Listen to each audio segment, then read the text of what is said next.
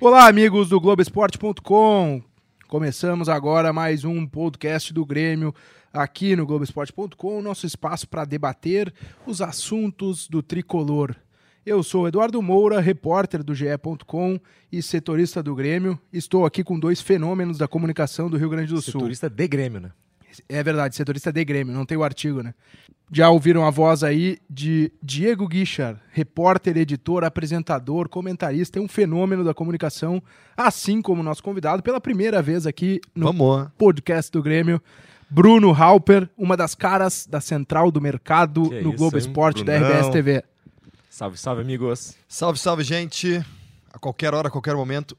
Isso é bom do podcast, né? Ah, isso aí, né? boa Que- noite, bom dia, boa, Boa tarde, tarde. quem tiver O cara que tá ouvindo, correndo, o cara que tá na beira da praia, cara tá que no tá carro. trânsito, né? Tem sempre, enfim, o podcast é muito democrático.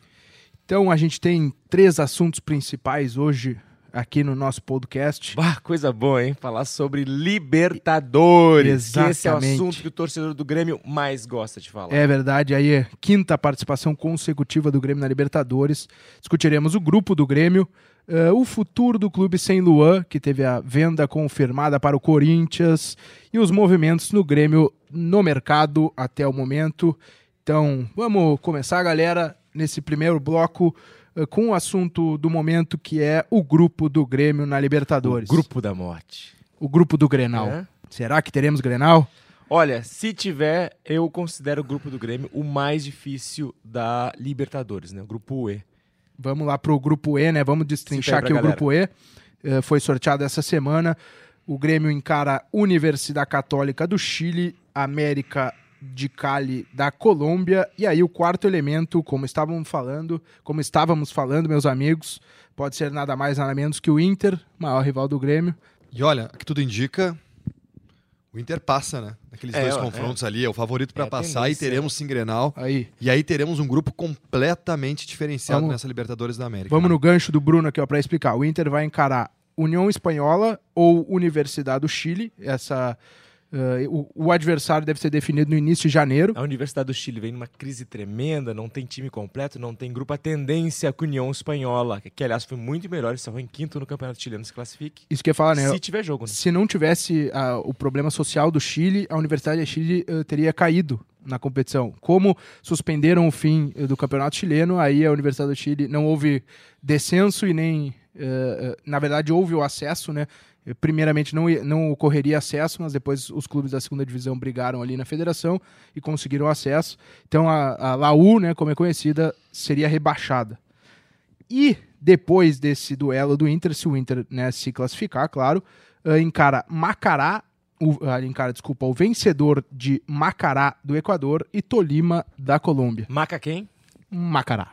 Macará. É, o Tolima certamente é o clube mais forte, né? Mas eu ainda acho que a União Espanhola será o adversário mais difícil. Mas vamos falar de Grêmio, né?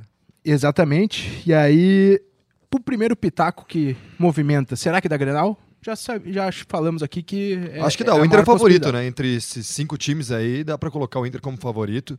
E o Inter entrando nesse grupo E do Grêmio. E olha, as expressões dos presidentes durante o sorteio é algo que tem que ser comentado, né? Será que eles gostaram dessa história de Grenal já tomar a primeira fase? E é muito bom que eles estavam né, de lado a lado, Eles são amigos, são né? amigos, foram juntos, chegaram juntos ao sorteio. Os dois, o Romildo Bolzan e o Marcelo Medeiros, têm uma relação de amizade que vem da, é- desde a época estudantil. Ambos são advogados, é muito legal a relação dos dois. Enfim, é, eu com certeza, tenho certeza que nenhum dos dois gostaria de ter um Grenal, porque isso muda a preparação, isso muda muita coisa. O, o time vai ter, os dois times certamente vão se preparar melhor, vão querer se reforçar melhor, porque não dá para cair diante do maior rival. Essa que seria a pergunta, Bruno. Eh, que peso tem um Grenal pra, na- no planejamento do Grêmio né, para 2020? É um jogo que seria mais um jogo de primeira fase. Talvez o Grêmio poderia chegar tranquilo, como tem chegado, não, não na última temporada, mas mais frouxo na parada em rodadas finais. Daqui a pouco tem um Grenal, que daqui a pouco vai valer o Grêmio já pode estar classificado, mas tinha Grenal e aí não tem para onde correr. É força máxima, vira prioridade, muda uma, duas semanas de antecedência. Mobilização total em Porto Alegre, aquele clima de provocação entre, torcida, segurança reforçada. Mesmo em fase de grupos, pode valer Mesmo em fase de grupos. né? classificação, né? Dependendo de. Óbvio que depende de muita coisa, mas dependendo da situação dentro do grupo, pode. A gente está projetando um Né? cenário que o clássico por si só já é um grande jogo dentro da fase de grupos. Exatamente. Mas ele pode valer muito. Pode valer a classificação de um lado, a eliminação de outro. E sendo o Grenal, gente, o primeiro na história da Libertadores da América é muita coisa, né? É a um- gente sempre ficou aquele quase, quase, quase. Nós estamos de novo no quase, né? Exato. Estamos a- aguardando passado para que se quase. concretize. Mas É. certamente os presidentes não gostaram já te ter Não, um- esse não. compromisso desse tamanho, porque vai ter gauchão no início do ano e certamente vai ter enfrentamento das duas equipes. Pelo menos três a gente projeta aí. É, mas Gauchão vai ser aquela coisa, né? Time reserva, vai ser guri, jogo de gurizada. Mas enfim, e o Dado, Dado Moura e o grupo do Grêmio é um grupo bem complicado, né? É verdade, até agora o nível uh, dá pra dizer que é, é bom. Não sei se é exatamente o grupo da morte, né? Dependendo do, Claro, do claro, último uh, a ser colocado ali. Mas tem o campeão colombiano, né? Do torneio Finalização, que eles têm eh, dois torneios lá por temporada. O América de Cali foi o campeão. E tem o, bicampeão chileno. O- a Católica foi campeã com uma vantagem de 13 pontos esse ano, estava 13 pontos na frente quando uh, houve a decisão de suspender o campeonato. Então, são dois uh, times que estão muito bem nos seus cenários né, nacionais. São localmente fortes, mas há muito tempo não conquistam nada a nível continental, né? É, a Universidade Católica ele foi vice em, mil- em 1993. Só que aqui, ó, eu até anotei aqui, ó, foram 26 participações em Libertadores. A Católica é o seguinte: é aquele time que é um time médio, né? que É um time muito forte localmente. Agora, se a gente pegar em termos de continental, é um time médio para bom. Se o teu time chegar despreparado contra o Católica, vai perder. O Grêmio perdeu. Perdeu. 2019 É perdeu. isso que quer dizer, O né? Grêmio já foi eliminado pelo Católica. E já eliminou o Católica, é isso? Sim, foi eliminado em 2011, né? Quando o Renato, o era, Renato era o comandante mesmo. Sim, se Católica na, na época tinha Lucas Barrios no ataque. Lucas Prato, no Lucas ataque. Prato no ataque, perdão. E, mas a gente viu que, apesar do bom nível no Chile, a Católica é um adversário que é, não facilmente, mas é superável. Né? Ganhável, Dá pra né? ganhar. O ganhável. Dá pra, assim, sem grandes preocupações, o Grêmio no jogo aqui na Arena fez um 2 a 0 ao natural, assim, não, não passou muitos eh, sustos, né? No jogo fora, assim, é aí porque o Grêmio perdeu. começou muito mal a Libertadores. né? Exatamente. Certamente o Grêmio não teria perdido ah, fora de casa se tivesse mais ajustado naquele momento da competição. O a Católica, que teve uma perda agora no fim do ano, trocou de técnico, né? Saiu o Gustavo Quinteiros, recebeu uma proposta milionária do Tijuana e chegou o Ariel Roland, que foi técnico do Independiente, estava aí no mercado e agora vai assumir essa equipe. Justamente, enfrentou o Grêmio com o Independiente na Recopa em 2018, quando o Grêmio foi campeão. Eh, e era pretendido por algumas equipes, né? O nome dele circulava no Brasil, no Santos, no Atlético Paranaense, chegou a, a cogitá-lo também, mas foi lá para a Católica. Foi especulado no rival também, o Ariel Roland, né? Acho que é um bom treinador. ah, acho que foi uma boa escolha da Universidade Católica dentro do possível, né? O América de Cali, a situação eh, deles também é, é, foi de, de título, né? Mas eles vivem uma reconstrução, um ressurgimento, assim. Né? Há 11 anos eles não eram campeões. eh, desse período, eles passaram cinco na segunda divisão De nacional. 2011 a 2016 na segunda divisão. É, então, né, é, um, é também um processo de voltar a disputar a Libertadores da América. O América é velho conhecido do Grêmio também, já, dispu- já cruzou no caminho do Grêmio na Libertadores de 83, né, quando o Grêmio foi campeão, e na de 96 também.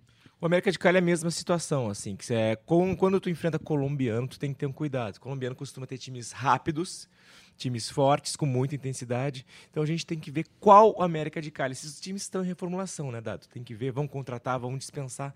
A gente tem que ver exatamente qual América de Cali vai vir aqui. Se vai ser um time. Mas assim, não é um time pobre. Pelo Exato. contrário, né? Um time que tem condição financeira, ah, talvez até melhor que a Universidade Católica, que vive uma crise financeira, né? O Chile vive toda uma, toda uma crise financeira. Certamente, eu diria que é um time para a gente tomar cuidado, né? Que merece, enfim, tem que tratar com cuidado. E se a gente falou do Ariel Roland pelo lado da Universidade Católica, no América de Cali é o Alexandre Guimarães, brasileiro, naturalizado costarriquense, tem 60 anos, já comandou as seleções da Costa Rica, Panamá, clubes dos Estados Unidos, Emirados Árabes. E O que pega do América de Cali é a viagem longa, né? Não tem tanta altitude, mas a viagem é longa, né? É, Não chega a ser tão longa, né? é, é que é um cruza o continente quase todo, né? Aí deve ser o quê? Umas 10 horas, pelo que eu vi no- na internet. Certamente o Grêmio vai fretar voo, mas 10, 11 horas de voo é realmente um, um deslocamento eh, complicado. A altitude, até o presidente Romildo lá no sorteio falou que não era muito problema, porque são mil metros, mil e poucos metros acima do nível do mar, então, segundo ele, não é um, um complicador, assim. Dado tu já jogou na altitude. Não. Também. eu, a, única- a minha única experiência na altitude foi Toluca lá. Qual O Grêmio, enfrentou, o Grêmio enfrentou em 2016. Eu corri na altitude e não foi muito bom. Qual a altura?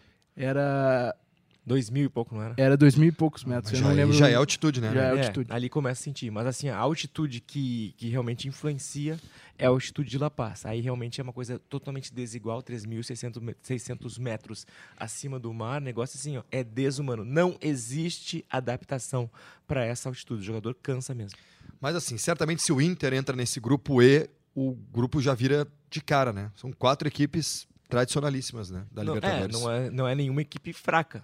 Não tem bobo, né? Exatamente. Aquele grupo não, Não tem tem bobo. o- Não tem cara bobo. O, não tem aquele. é, é, como é que é? O, o saco de pancadas, né? O clube que Isso. todo mundo vai jogar e já cogita: ah, não, esse aqui é três pontos, seis pontos, vamos ganhar as duas. Né? Não, não, vai, não vai ter essa, essa situação se for o, o Inter a, a entrar neste grupo E da Libertadores. Mas assim, eu não sei se já estamos antecipando tópicos, né? Mas eu vejo o time do Grêmio hoje, pronto, assim, ó, mais encaminhado, por exemplo, que o rival. O Grêmio hoje precisa estar contratando lateral, já contratou um lateral direito, né? A zaga, o Grêmio, enfim, tem de sobra. Lateral esquerdo, o Grêmio negocia, né? O meio-campo tem a questão do volante, do Maicon, né? Que certa vai passar por uma cirurgia. Ah, tem essa questão, né? Mas eu gostei muito de como, de como o Grêmio fechou com o ataque no, no final do ano. Isso se o Everton não for vendido, né? Achei que o, que o ataque do Grêmio funcionou no final do ano ali com o PP, com Spoiler de Luciano. podcast, conhece? É, Spoiler de podcast. Homem bem, maravilhoso. né? Ele é um homem maravilhoso, né? É. A gente, inclusive, eu vou inverter aqui. O que era o terceiro bloco vai, vai virar segundo por causa do gancho de Diego na verdade, eu atrapalhei a coisa, né? Não, não. Foi incrível. E- Foi incrível, ótimo. Então a gente fala, ah, o Diegão já citou, né? O Grêmio buscou um lateral direito, é o Vitor Ferraz. Vocês consideraram ah, boa a contratação do Vitor Ferraz na troca com o Santos pelo Madison? Do jeito que tá faltando laterais no Brasil, seja pelo lado direito, pelo lado esquerdo, o Grêmio tá fazendo muito bem nesse início de temporada. Pegou um cara que, capitão do Santos, uma liderança, tava há quatro anos no clube, É um jogador experiente, tem 31 anos. e ele saiu do Santos por aquela questão de fechamento de ciclo, o cara buscar áreas, novos ares, porque ele vinha bem, tem um bom padrão de atuação. E sai em alta com a torcida do Santos. A gente vê só boas recomendações do Vitor Ferraz. E o Grêmio foi atrás de recomendações desse jogador e viu que o dia a dia dele é muito bom. Um cara de grupo, uma liderança também. Eu acho que é um cara que chega muito para somar e num setor que. Não. Um cara que chega para jogar, né? É, era era o que eu ia falar. Ele chega para ser titular, porque o Leonardo Gomes também. Qual é a previsão dele, Dado? É, volta apenas para maio, para É. treinar em maio. Logo vai demorar mais aí um, um pouquinho para ele jogar, né? Não, isso aí serve também de um estímulo pro Vitor Ferraz, né? Porque ele sabe que ele vai chegar vestindo Vai jogar. a camisa titular. Né? A mesma coisa, se o Grêmio contratar o Caio, Henri- o Caio Henrique, são boas as possibilidades dele ser titular também. É, Lembrando do Vitor Ferraz que Léo Moura e Galhardo foram dispensados, Léo Gomes só em maio, por isso que o Vitor Ferraz já chega para jogar. E pode subir o lateral esquerdo da base, né? Que, que jogou nesse último jogo contra o Goiás, o O- Felipe. isso. Teve uma boa Certamente atuação na Copa RS, foi campeão na Copa RS Sub-20 agora. Acho que vai ser uma alternativa também para esse 2020, pelo menos para esse início de gauchão O também. Bruno que suou, né? Cobriu a Copa RS. Pá, isso aí, né? Suei. E pega Calorão. chuva, pega sol. 12, ti- 12 equipes de fora, meu Deus, gente, mas assuntos só para dezembro de 2020, Copa RS. Basti- E Bastidores. haja decoreba de nome, né?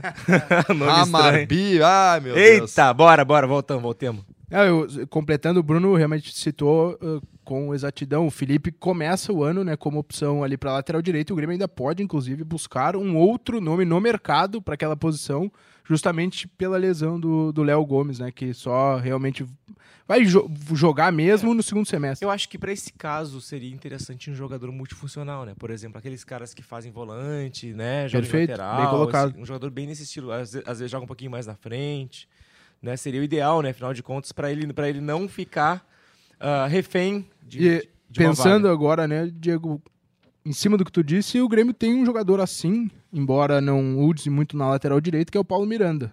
de repente numa necessidade, quebra galho. Ele não foi bem lá quando foi usado contra o Flamengo, mas, né, de repente, uma necessidade. É, mas contra o. Flamengo, marcando o Bruno Henrique é muito difícil bem, né? Quem é Exatamente. que vai bem marcando o Bruno Henrique de forma específica, né? Mas eu, eu assim, ó, se eu pudesse escolher, eu preferia contratar. A gente sabe que a condição financeira do Grêmio ah, é complicada, ela requer cuidados, mas se puder contratar, eu acho que seria melhor esse jogador, esse jogador polivalente, multifun- multifuncional. Em virtude também dessa situação financeira, a contratação do Vitor Ferraz foi muito boa, porque o Grêmio joga o Madison, faz a troca com o Madison, que é um cara que estava fora dos planos, que também é lateral direito. O Madison é um e o cara Vitor Ferraz fechou. tinha uma situação muito parecida com a do Luan, né? Tava o contrato encerrado, ia sair de graça no meio do ano. É bom pros dois, né? E então o Madison é um Grêmio, cara o não Grêmio foi, uma- foi um negócio bom e um negócio de ocasião também pro Grêmio, né?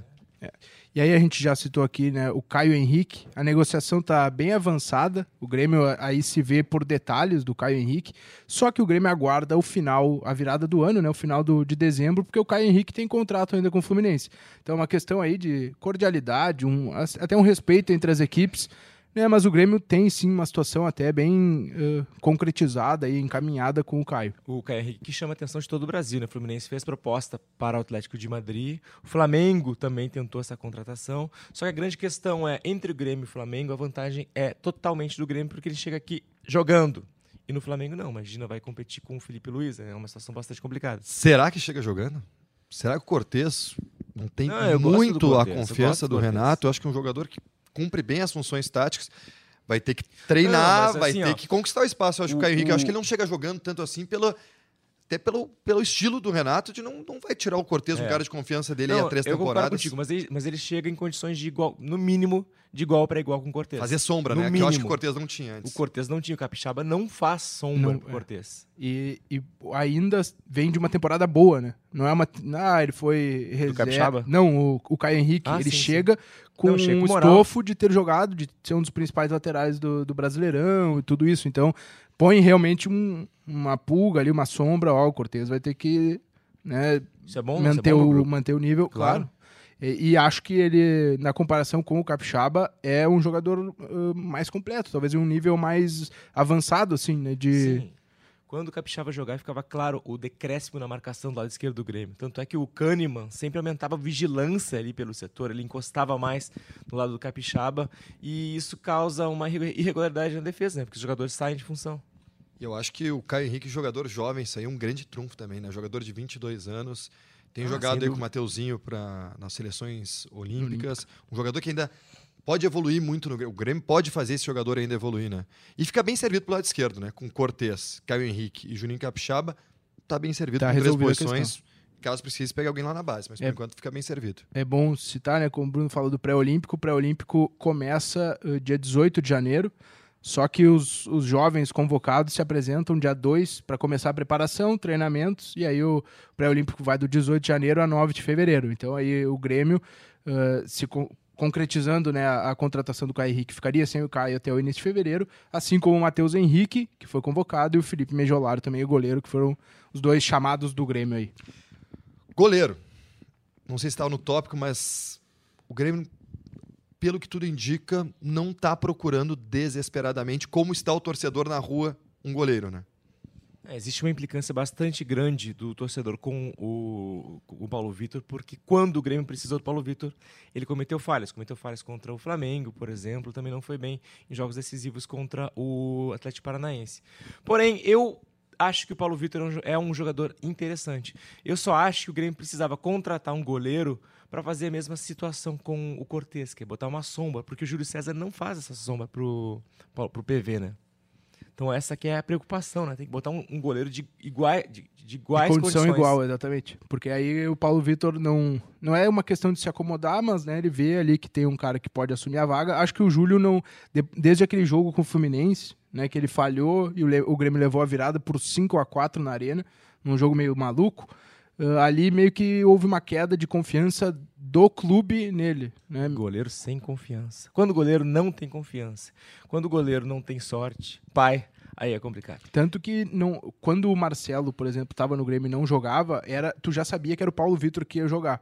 E esse ano, várias vezes, o Paulo Vitor jogou com o time reserva, o Felipe uh, foi testado também com, com o time reserva, então não houve assim uma. O, o, Renato não fixou o Júlio César como reserva imediato e utilizou ele várias vezes para tentar né, dar uma confiança pro goleiro. Foi uma coisa meio diferente pra, em relação às experiências anteriores. Eu acho que o Grêmio tem no Paulo Vitor uma situação que ele pode se recuperar dentro do clube. Me, me parece que isso aí, claro, que é um cara que treina muito bem, trabalha muito bem, um cara que não se abala com o que vem de fora. A gente sente sempre o Paulo Vitor, digamos, muito pleno assim em relação a críticas e tal, até não tem se manifestado muito, mas é um cara que tem muito tranquilo do trabalho que faz dentro do clube. E eu acho que o Grêmio acredita que ele possa se recuperar. Tem confiança por ser um goleiro experiente e tal. Mas Olha, ele passa em segurança, né? Ele se passa eu, em segurança. Se eu puder complementar o teu comentário, o Grêmio tem um gauchão para isso, né?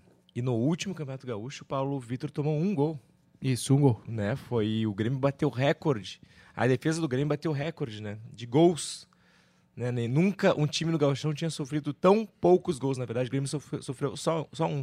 Então tem o Gauchão aí para Paulo Vitor recuperar a moral e, quem sabe, tentar recuperar a confiança do torcedor, né? Porque o Paulo Vitor foi muito bem no Campeonato Gaúcho e na final contra o Inter pegou três pênaltis. Isso, exatamente. Foi o herói né, do título. Um herói improvável, né? É, não se esperava, mas ele pegou os três pênaltis ali, que até não é muito normal dos goleiros de cinco cobranças pegar três. E, enfim, foi o, o campeão. Pro ataque, né, o Luciano uh, se firmou, digamos assim, nesse final de temporada de 2019. Talvez um pouco porque não havia outras opções naquele momento, mas ele deu uma boa resposta. Vocês contratariam um centroavante de que nível? Pra, uh, acho que o Grêmio precisa buscar um cara indiscutível, um cara que gaste mais, ou um cara que poderia brigar com o Luciano? Eu acho que o Grêmio, antes de tomar essa decisão, aguarda a situação do Diego Tardelli, né? Se esse cara vai renovar, se ele tá afim de renovar. É, parece que luta contra a maré, assim, né? Porque a gente vê nessas confraternizações de fim de ano os próprios jogadores do Grêmio puxando um coro de fica Diego, fica Diego. E é engraçado que ele tem contrato, né? Então, como fica Diego, porque vai virar o contrato, ele segue né, vinculado ao Grêmio, só se, obviamente, houver uma negociação. Mas então chama atenção ainda mais isso. E dias antes o cara me vai na rede social e responde a um torcedor dizendo que vai ter que aguentar ele, pagar o salário dele só pelos próximos 18 dias, dando tudo a entender que não vai ficar mais. Eu acho que, que é um jogador que, que ainda rema contra a maré. O, o Grêmio espera muito dele e o Diego Tardelli fez uma temporada normal não fez uma temporada ruim o Diego Tardelli. Ele tem boa participação em gols. Não fez a expectativa que se tinha dele. Aí é que tá, exatamente. Criou-se né, uma, uma expectativa acima do que ele entregou. Com o nome Tardelli é, seria o, o craque do time, o, o, grande finalizador, resolveria as situações do Grêmio no ano. E isso de fato não ocorreu. Né? Ele foi um coadjuvante. E talvez para esse Grêmio, quem chegue para jogar ali vá ser coadjuvante. Se tu tem o Everton que voa e faz mais de 20 gols por ano, né? Cara, se a gente pegar as últimas temporadas, né, comparar o Diego Tardelli com o Jael, o Jael entregou muito mais que o Tardelli. Lucas Barrios entregou muito mais que o Tardelli. Então, uh, com um recado desses nas redes sociais, eu não permaneceria com ele. Só que uh, ele tem contrato com o Grêmio, né? Não tem como simplesmente tu chegar e romper esse, esse vínculo com ele. Eu acho que ele decepcionou, né? ficou abaixo da expectativa, da expectativa. Ele sabe disso, a direção sabe disso, o Renato Gaúcho sabe disso. E eu não vejo ele como uma solução para o time do Grêmio, mesmo com mais um ano de temporada. E o problema é que eu vejo um caso semelhante com o André também. O André que vai para o terceiro ano, não enquadrou no primeiro nem no segundo ano, já tomou chamada, já puxão de orelha e tal, e ele não consegue um nível de atuação para ser realmente titular e agradar a torcida do Grêmio. Então, o Grêmio tem dois, entre aspas, problemas. Não que eles sejam problemas, né? o jogador sempre tem, tende a ser a solução. Mas eu não vejo eles como as soluções para o time do Grêmio esse ano. Né? Eu acho que eu gosto daquele quarteto. Pega, vamos pegar aqui. De um lado o Everton ou o PP, né? ou o Everton no meio ali, com o Luciano e com o Alisson. E até com o Ferreira agora como uhum. opção, né? E Esse, vem... para mim, seria o ataque titular do Grêmio se ninguém for negociado. E aí o Jean-Pierre também pode se encaixar, porque, né, claro, tá... claro. Não, não, eu esqueci do Jean-Pierre. Não, é que ele tava, no final da temporada ele Isso. tava lesionado, realmente, não tava jogando, agora ele tá recuperado de lesão, então pode, né. E aí, já usamos o Jean-Pierre como, Não, o Jean-Pierre é titular. como gancho, com essa frase do Diego, Jean-Pierre é titular, pra gente eh, encaminhar o terceiro assunto desse podcast. Vamos ao terceiro bloco. que é a saída do Luan. né? O Grêmio confirmou a venda do Luan ao Corinthians por 22,5 milhões de, euro, de reais, perdão, 22 milhões de reais, mais o abatimento da dívida pelo lateral esquerdo Juninho Capixaba. E aí eu pergunto, a vida sem Luan no Grêmio? Já há vida sem Luan no Grêmio. Nas últimas duas temporadas, onde ele não esteve na sua melhor forma. E o Grêmio conseguiu boas soluções para a ausência do Luan. Uma delas é o Jean-Pierre, que recuperado de lesão. É um jogador inquestionável, joga em praticamente qualquer equipe do futebol brasileiro. Não, e Jean-Pierre, só um parênteses, ele assumiu o papel de cobrador de faltas, né? Ele fez dois gols de falta, se não me engano, Uhum. esse ano. Né? Ele já chegou assumindo essa função que era do Luan. É que a, a relação da torcida com o Luan É uma coisa fenomenal, É né? uma coisa de ídolo, um cara que deu o título da América. E, o- e o cara que, que ficou indignado com a saída do Luan também vai olhar para um 2019, um Luan que foi o líder de assistências, marcou Terceiro artilheiro do time. nove gols. Com, é, com o menor número de jogos, né? Exatamente, né? Ele não foi, ele começou como titular, perdeu a vaga em abril ali eh, do ano desse ano para o Jean-Pierre. E aí só retomaria, claro que ele jogou nesse meio tempo, mas só retomaria a vaga de titular mesmo eh, em setembro, no final de setembro, com a lesão do Jean-Pierre. Então são aí oito, me eh, oito meses, não, mas cinco meses, basicamente inteiros, que ele foi reserva e o Jean-Pierre como titular, né? A grande questão é, o Luan, quando joga, ele responde. Ele responde, né? Ele faz gol, ele dá assistência, ele tem a qualidade. Só que de vez em quando ele some do jogo, não assume responsabilidade e tem muitos problemas de lesão. Somado a isso, há um claro desgaste, né? Sem dúvida, sem dúvida. Do jogador com o Grêmio. E eu acho que também na via contrária, né? do Grêmio, Do Grêmio com o jogador, sem dúvida. Tanto é que o Grêmio tentou negociar ele no início desse ano, naquele Uhum. negócio envolvendo o Thiago Neves, e o negócio não avançou. Felizmente, pro torcedor do Grêmio, o negócio É não avançou. Mas o desgaste era tanto que o próprio Luan tomou a decisão de sair do Grêmio. O Grêmio Então- apresentou uma, uma proposta de renovação para o Luan que ele não quis. Deixou claro que queria sair do Grêmio e queria buscar novos ares. O Luan já sentiu o fim desse ciclo. É, acho que ele foi. E, e aí. É, vai um elogio, acho que ele foi muito bem nisso, porque acho que o Luan precisava mesmo mudar de, de local, de trabalho, aquela coisa de. O cara tá de repente acomodado, mesmo sem querer, mesmo sem saber, e não tava no mesmo nível e do jeito que ele poderia render né, no trabalho dele. E isso acontece, enfim. É claro que mexe aí com a paixão de milhões de torcedores do Grêmio, mas acontece. Acho que a leitura foi correta de- dos dois lados, assim. Como Seria- negócio foi um bom negócio para o Grêmio, né? Poderia ser melhor, poderia. Né? Mas dentro da situação, acho que o presidente Romildo Bolzão falou isso, né? O Grêmio poderia ter vendido lá atrás o Luan por muito mais e queria ter vendido. Né? Aceitou a proposta época. Aceitou a proposta do Spartak, Exatamente. né? não quis ir e quem acabou indo foi Pedro Rocha. E, por outro lado, é sempre bom fazer a ressalva. Foi durante a campanha da Libertadores, o Lua bateu o pé, resolveu ficar e foi campeão, da, campeão e rei da América, né? Então também houve o retorno esportivo, digamos assim, né? Da- embora o Grêmio não ganhou dinheiro, ganhou um título Cara, lá naquele ano. Naquela época, o Lua, ele tava no grupo. Ele, Lua, ele tem, tá no grupo de WhatsApp dos jogadores, né? Dos grandões aí, né? Aí o Gabriel É. Jesus, ô Luan, você vai pro Spartak? tem, tipo, pode jogar em time melhor, pai. aí ele não quis ir pro Spartak, né? Mas enfim, isso aí são águas passadas, né? A grande questão também, Bruno e Dado, é que o jogador precisa de carinho. Talvez aqui no Grêmio, o Luan não tivesse se sentido assim tão acolhido como em outros anos. Pelo Renato, por outras, enfim, É, e aí ele escolheu- especialmente Renato e diretoria, né? é, e aí escolheu o Corinthians, que é um clube que a gente sabe que tem, que, que o Luan era torcedor na infância. E o Corinthians foi lá, já fez uma campanha, entre aspas, de marketing, mostrando a foto dele no Mundial, né? Eu acho que, que, por incrível que pareça, o Luan acabou, dentro das escolhas possíveis no Brasil, para o Luan, ele escolheu a escolha certa. Duas questões ah, sobre o Lua. A primeira em relação a negócio. O Grêmio, como a gente falou do Vitor Ferraz lá atrás, perderia o Lua sem Uhum. custo ao final dessa temporada, com o contrato terminando. Aos 26 anos, o Lua não tem mais mercado europeu como ele tinha há dois anos atrás. Não tem, sem dúvida não tem. A gente está vendo as próprias dificuldades eh, do Everton, e que fez o que entendeu isso, fez. né? E ele entendeu isso. Ele entendeu. E fora que o Grêmio, pelo menos, é um negócio que o Grêmio recebe à vista, não tem perigo de calote, conseguiu bater uma dívida do Juninho Capixaba. Eu acho que o Grêmio sim fez um bom negócio. E falou do Renato, da paciência dele. Não foram uma, nem duas, nem três vezes que o Renato chegou aí constrangido, algumas entrevistas coletivas, defender o que o Luan estava apresentando em campo, que era praticamente nada do que a gente conhecia ele. E aí, por outro lado, já no final, mais pro final desse ano, né, quando o Luan re retomou a vaga de titular, ele fez, eu não lembro agora contra quem foi o adversário, mas ele fez um bom jogo. As perguntas eram elogiosas do, uh, sobre o Luan ao Renato. E o Renato foi ao microfone e disse: Não, mas calma, vocês calma aí, que ele precisa jogar muito mais ainda, precisa melhorar muito. Então ali também era um claro sinal do que poderia acontecer, né, é, meses depois. Acho que já, já existia uma, uma birra, né? Mas o problema, tá fora isso, é que a regra do, do Luan é muito alta, né?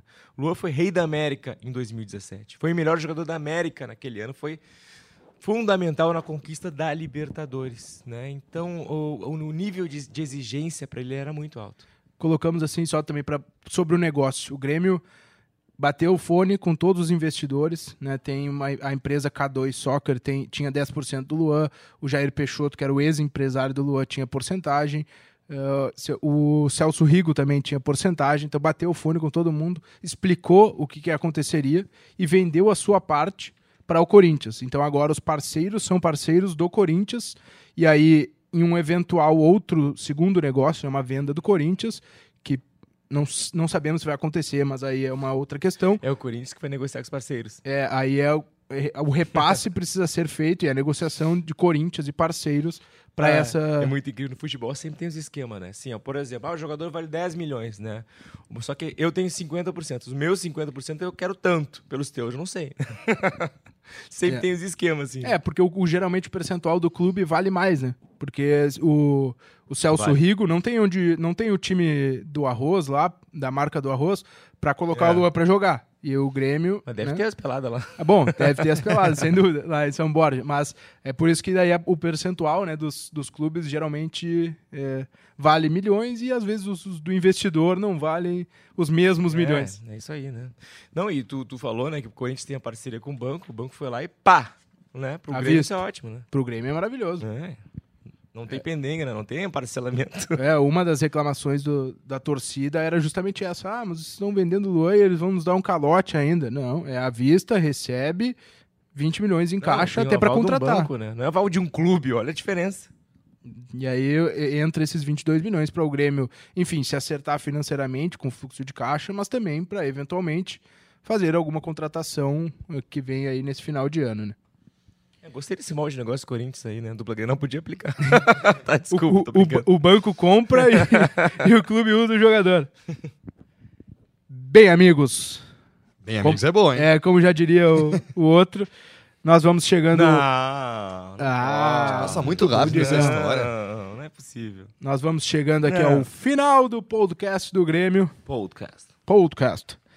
Aqui ao lado de Diego Guichar e Bruno Halper. Agradeço a participação de ambos. O Diego está em todas, né? Mas o Bruno é a primeira vez aqui, então vou dar um abraço caloroso no Bruno Halper. Coisa boa. Pessoal, vocês podem acompanhar os nossos podcasts do Globoesporte.com, né, com as principais informações aqui no caso do Grêmio, mas também de outros clubes, no globoesporte.com/podcasts e também em Spotify, Apple Podcasts, Google Podcasts e o Pocket Casts. Tá lá, só nos acompanhar. Valeu, grande abraço.